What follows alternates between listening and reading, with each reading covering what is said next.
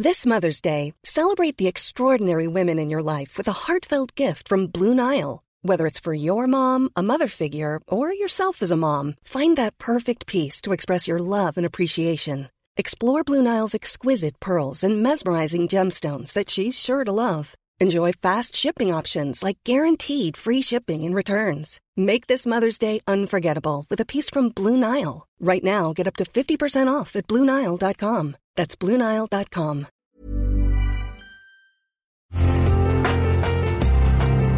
Una imagen vale más que mil palabras y a veces con tan solo escuchar viajamos al mundo infinito de la reflexión. Esta es la imagen del día con Adela Micha.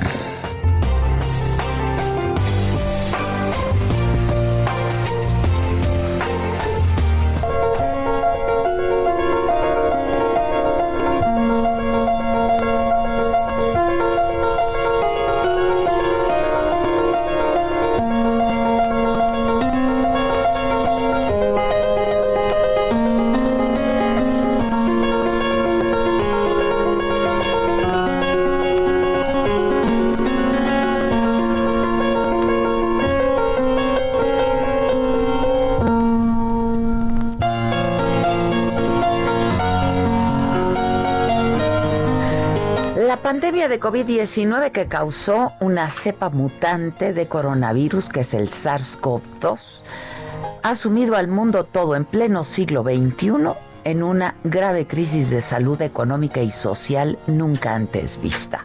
Y comenzó en China, y comenzó en diciembre del 2019 en la provincia de Hubei, en Wuhan, donde se reportó un grupo de 27 casos de neumonía cuya causa era desconocida. Siete de esos pacientes estaban graves y habían estado expuestos a un mercado mayorista local de mariscos, pescados y animales vivos. Fue cerrado el primero de enero del 2020.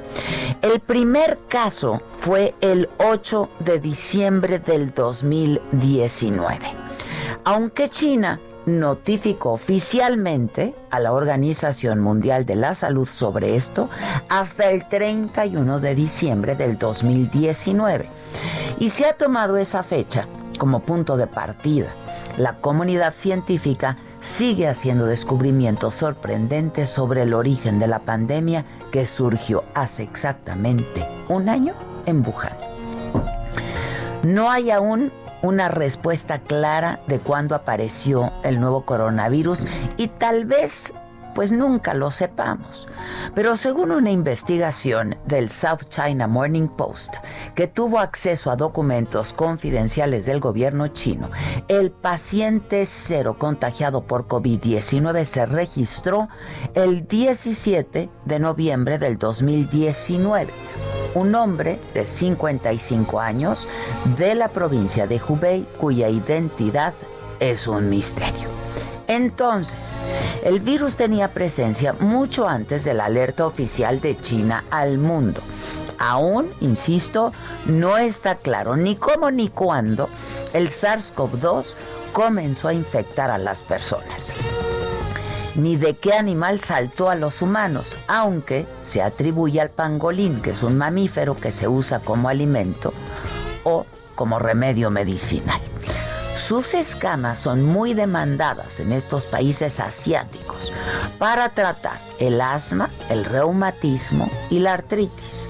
El 12 de enero de este año, China informó de la secuencia genética del nuevo virus causante del COVID-19. Un día después, Tailandia, el primer país fuera de China, confirmó su primer caso de COVID-19 y desde entonces la enfermedad registra una espiral ascendente e imparable que alcanza todo el planeta. Ha contagiado a más de 67 millones de personas, ha causado casi 1.600.000 muertes. Sus síntomas pueden ser desde un simple resfrío hasta el síndrome respiratorio agudo severo. Hoy se sabe que puede afectar a cualquier órgano del ser humano o causar incluso daño multiorgánico. Es altamente contagioso y se transmite de persona a persona a través de la tos o secreciones respiratorias y por contactos cercanos. Las gotas, las gotículas respiratorias, es lo que han insistido los expertos, pueden transmitirse a una distancia de hasta dos metros y las manos contaminadas pueden llevar el virus a través de la boca, los ojos y la nariz.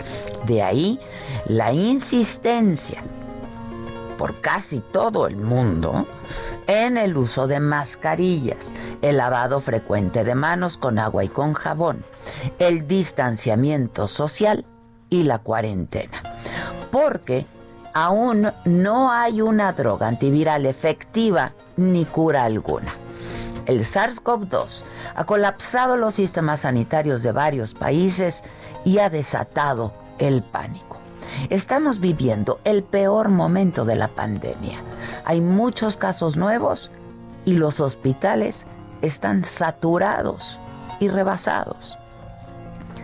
Y lo peor es que nos hemos acostumbrado y entonces le hemos perdido el miedo y no nos cuidamos como antes. Hemos bajado la guardia. Lo único seguro en este momento es que sí hemos bajado la guardia y que la vacuna es una realidad, pero, pero, y esto es muy importante, mientras no sea accesible para todos, hay que cuidarse y cuidarnos como si no la hubiera, porque lo cierto es que todavía no la hay. Si no es necesario salir, y permítanme insistir en ello, no lo hagan si hay que hacerlo, hay que hacerlo con todos los cuidados al extremo. Hagamos nuestro mejor esfuerzo hoy. Hagámoslo por nosotros, por los que amamos, por el personal de salud que lo ha dejado todo, incluso la vida, y que trabaja marchas forzadas desde hace ya meses.